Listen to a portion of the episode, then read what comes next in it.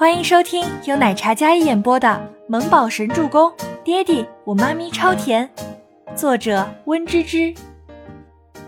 第四百二十六集。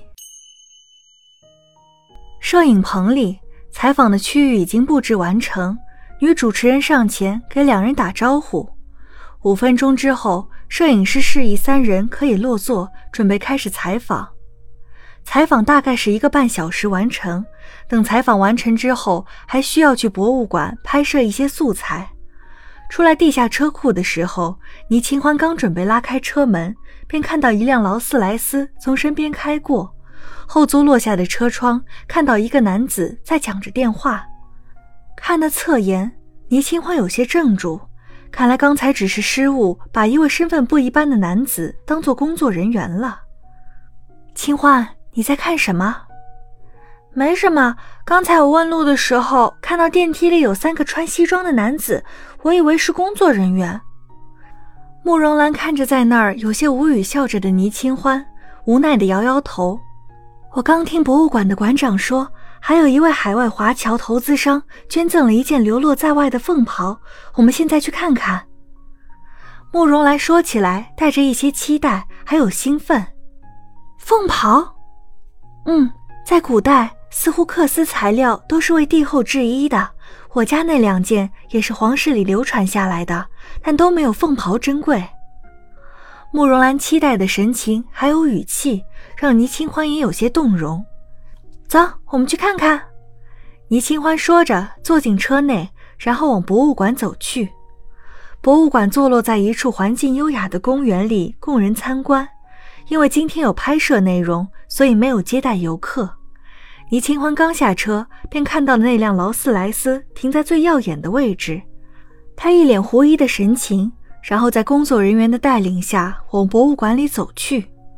博物馆是沿用了古木建筑，红漆青瓦，一踏入庄重威严的气息便扑面而来。玻璃陈列柜下是一件件具有历史的服装精心摆放陈列。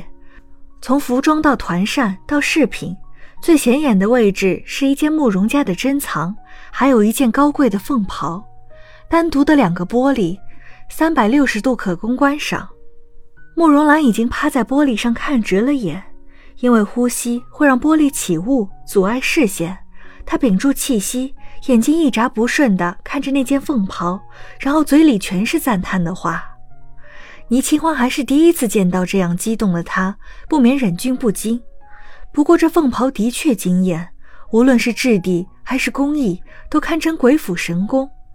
百年之后，色泽依然明亮有光泽，单看那凤袍，便能感觉到那端庄优雅的气势。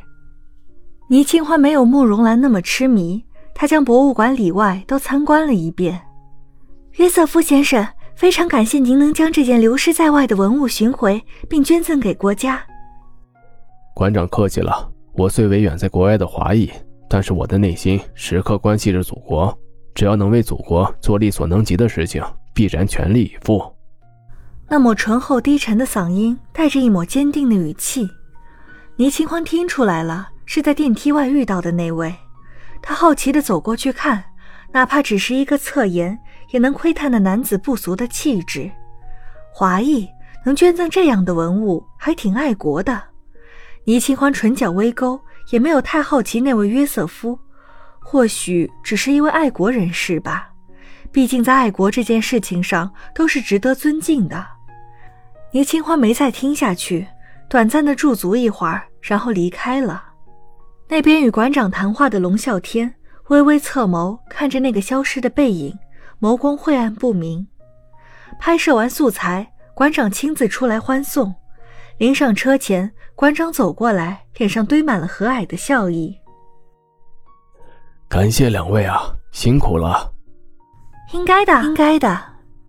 慕容兰和倪清欢礼貌回道：“呃，对了，慕容小姐，约瑟夫先生本来想亲自与你谈谈合作的，但是两位刚才一直在拍摄，所以没有打扰。”但是约瑟夫先生让我转交给你名片，他说想要跟慕容小姐打开海外的市场，要是你有这方面的打算，可以与他联系。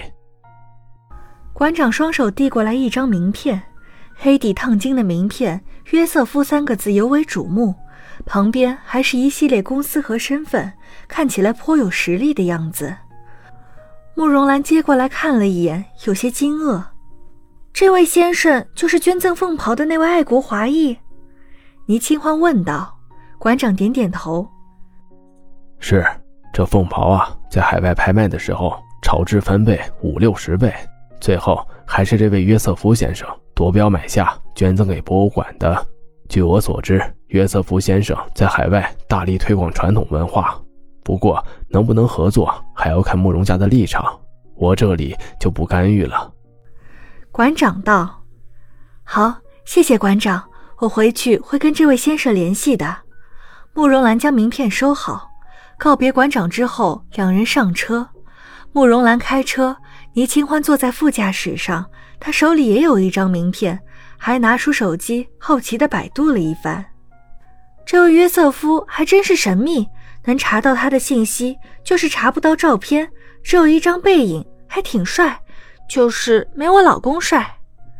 倪清欢拿起手机给慕容兰看了一眼，的确，那照片里的男人气宇轩昂，穿着黑色长风衣，单看背影就能感觉到他身上有一种俊朗绅士的感觉。慕容兰笑了笑，然后答道：“周先生的确优秀的无人可及。”我们倪总也是美的不可方物，天造地设的一对。阿兰，你最近笑容变多了，真好看，说的话也好听，我喜欢。倪清欢打趣道。慕容兰最近的确变化颇大，看起来开朗了许多。听到倪清欢的夸奖，慕容兰有些不好意思起来。是啊，感觉找到了曾经的自己。继续保持哟，未来会越来越好的。倪清欢说道，然后将名片给周伯言拍了一张照片发过去，询问他关于这个约瑟夫的信息。刚发过去，那边便打来了电话。本集播讲完毕，感谢您的收听，我们下集再见。